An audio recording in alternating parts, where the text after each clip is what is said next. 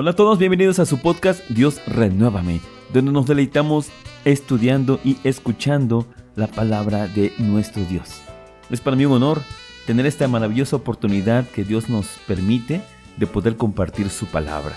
Y deseo de todo corazón que usted también en sus hogares la reciba con ese gozo, con ese ánimo, con ese deseo de que su palabra sea sembrada en su corazón y que dé fruto en su vida. Hoy le tengo un tema.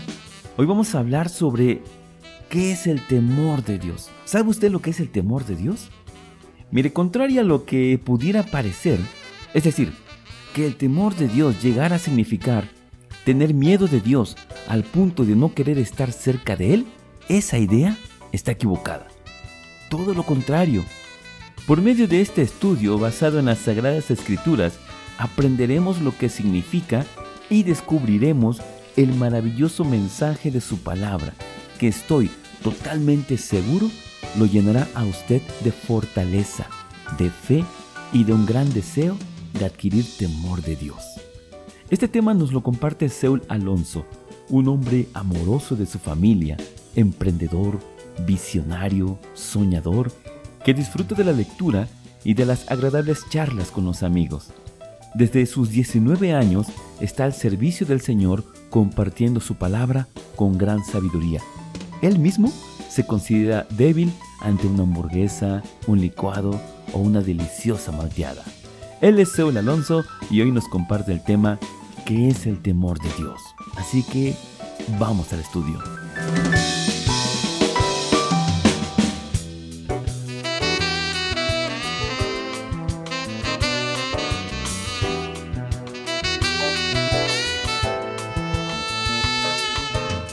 Muchas gracias Juan por invitarme y gracias a ti por acompañarnos en este espacio que está diseñado para aprender y crecer juntos. El tema que nos trae aquí es el concepto temor de Dios. Y para poderlo explicar, por favor presta atención a la siguiente lectura. Y si puedes buscarla, acompáñame por favor.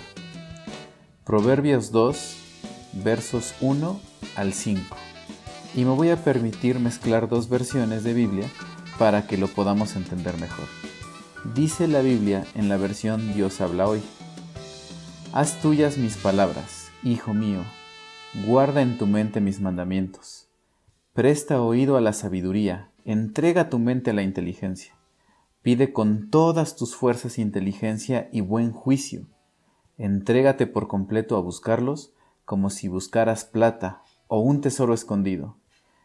Y dice la, la versión Reina Valera antigua, entonces entenderás el temor de Jehová y hallarás el conocimiento de Dios. Es decir, si hacemos todo lo anterior, entonces entenderemos qué significa el temor de Jehová y hallaremos el conocimiento de Dios. Pero la misma versión Dios habla hoy, en el mismo verso dice, entonces sabrás lo que es honrar al Señor y descubrirás lo que es conocer a Dios.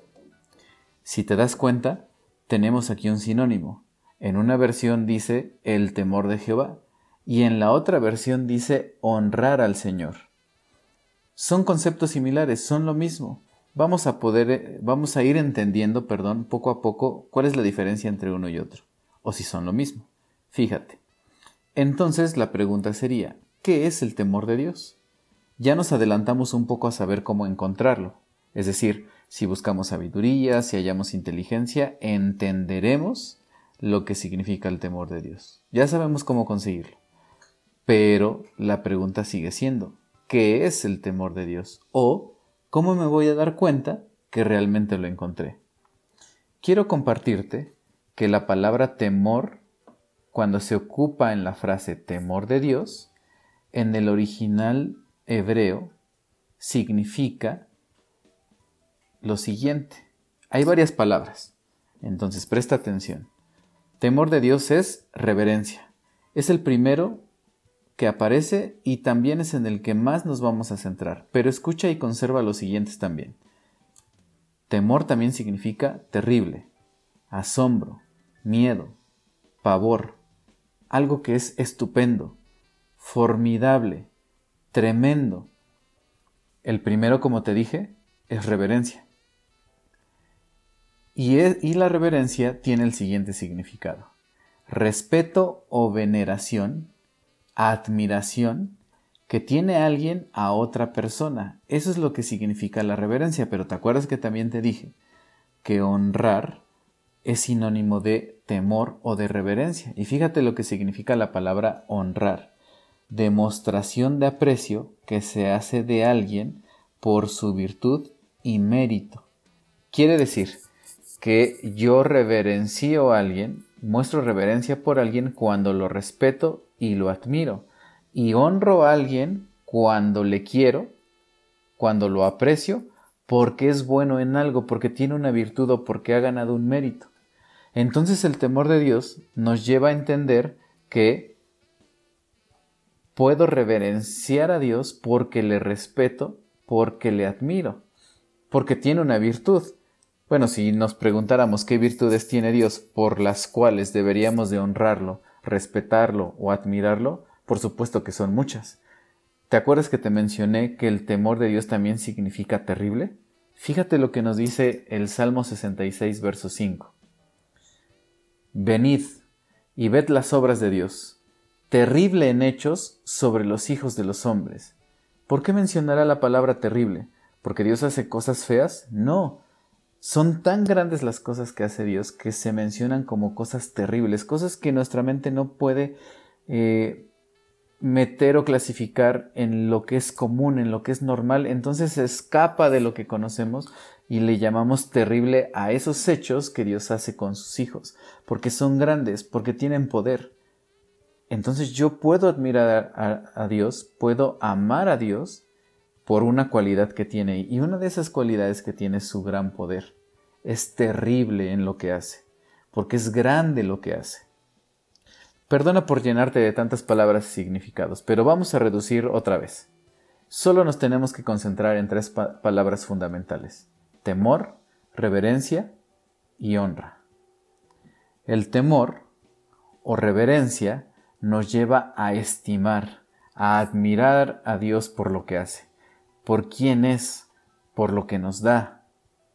Entonces, cuando entendemos la grandeza de Dios, le amamos, admiramos, respetamos y tememos, porque es grande, es terrible, es poderoso, es sabio, perfecto, y nuestro corazón se llena de asombro de pensar que todo ese poder, que toda esa grandeza está de nuestro lado y nos ama. Eso causa un impacto gigante y terrible en el corazón. Entonces quiero ponerte este ejemplo. Cuando yo era niño, si, o adolescente incluso, si yo hacía algo malo, me daba miedo que mis papás se enteraran. Pero ¿por qué me daría miedo de mis padres? ¿Por qué le tendría yo miedo a mis padres? Ah, porque yo no quería que supieran que yo estaba fallando a su amor, a su enseñanza, a su confianza. Me daba miedo fallarles, les tenía respeto, les tenía admiración, les tenía amor, y eso me daba temor. Por eso si yo hacía algo malo, buscaba que no lo supieran, porque tenía miedo. El temor de Dios, si yo le amo de verdad, y cuando sé que Él solo quiere el bien para mí, entonces pienso que ese temor me hace bien porque me detiene para fallarle. El temor de Dios entonces lo puedo entender como un freno para no hacer lo malo o para hacer lo malo, es decir, me detiene de hacer lo malo, porque le amo, porque no quiero fallarle, porque me interesa lo que piense de mí, porque no quiero fallar al amor que ya me ha demostrado. Otra lectura es la siguiente, Éxodo 20:20. Moisés está hablando y dice, no tengan miedo, fíjate, voy a subrayar eso, no tengan miedo. Dios ha venido para ponerlos a prueba y para que siempre sientan temor de Él, a fin de que no pequen. ¿Cómo puede Moisés primero decir que no tengan miedo y luego decir que debemos de tener temor de Dios? Es decir, no se él solo no se puso de acuerdo. No, lo que está diciendo es, no quiero que tengas miedo de lo que está sucediendo, no quiero que tengas miedo de estar cerca de Dios, pero quiero que sientas temor de Dios para que no peques, a fin de que no pequen. Esa es la frase. El objetivo, o si podemos cambiar la palabra a fin, y la cambiamos por otra frase, perdón, lo que tendría que decir es, No tengan miedo, Dios ha venido para ponerlos a prueba y para que siempre sientan temor de Él, con el objetivo de que nunca peques. Ese es el objetivo del temor de Dios, que podamos hacer lo, bueno. Fíjate esta otra lectura. Levítico 19:14 dice, no maldigas al sordo perdón, no maldigas al sordo, y delante del ciego no pongas tropiezo, mas tendrás temor de tu Dios, yo Jehová. Él firma, yo Jehová. ¿Qué significa esto? Fíjate, no maldigas al sordo. Espero que esto no suene a broma ni a un mal chiste, pero el sordo no nos puede escuchar. Yo podría maldecir a un sordo y pasar desapercibido por el sordo. No pasa nada. Ponerle tropiezo a un ciego, el ciego no va a ver quién, quién le hizo caer. Pero algo que puede frenar esas acciones es el temor de Dios. No importa quién me vea, no importa quién me escuche, si yo tengo temor de Dios, tendré un freno perfecto para hacer lo malo. Es decir, el temor de Dios me hace una mejor persona, me hace una persona íntegra, honorable. Si tienes el poder de hacer el mal y no lo haces, entonces tienes temor de Dios. Si tienes la oportunidad de pecar y no lo haces, o de portarte mal y no lo haces, entonces tienes temor de Dios.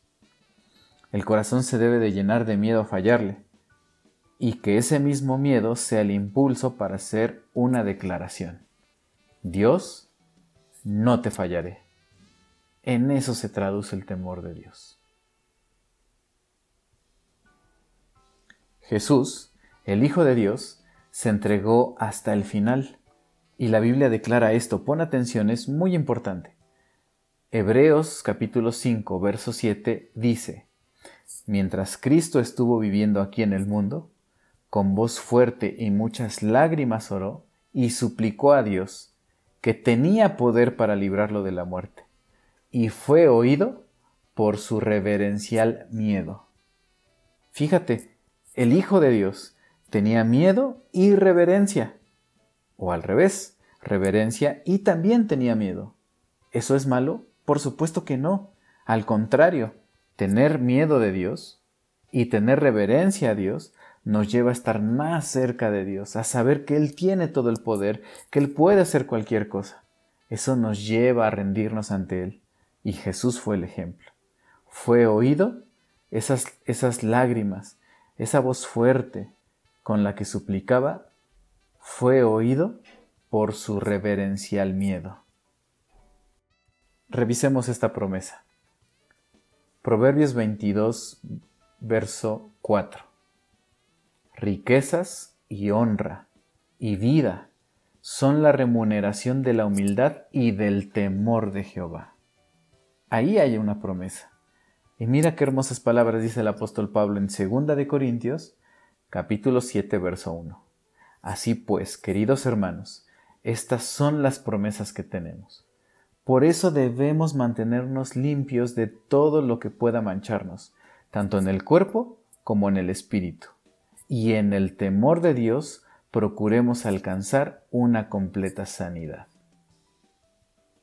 ¿Qué promesas? ¿A qué promesas se refiere el apóstol Pablo? A la vida eterna, a ser llamados hijos de Dios y a muchas otras bendiciones que trae consigo el ser hijos de Dios.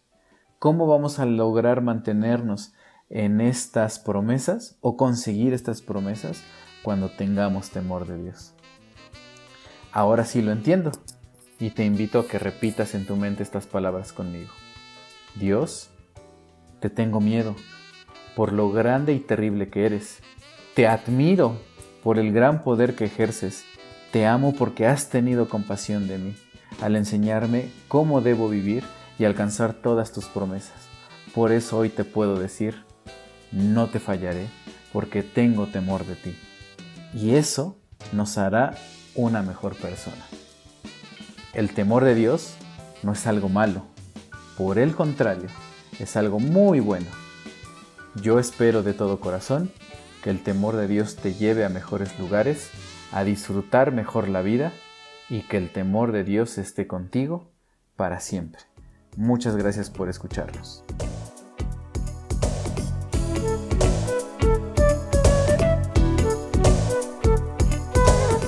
reflexionemos. ¿Qué aprendimos el día de hoy? Aprendimos que el temor de Dios en el original hebreo significa honrar al Señor o reverenciar al Señor. Aprendimos que el temor de Dios lo adquirimos cuando guardamos sus mandamientos, cuando buscamos sabiduría, inteligencia. Todo ello nos conduce a honrar y reverenciar al Señor, porque entonces le conocemos, le admiramos, le amamos y deseamos no fallarle. Aprendimos que el temor de Dios pone freno a nuestras malas obras, porque le conocemos y le amamos en espíritu y en verdad. Y por último, aprendimos a declarar, Señor, porque te amo, no te fallaré. Amén.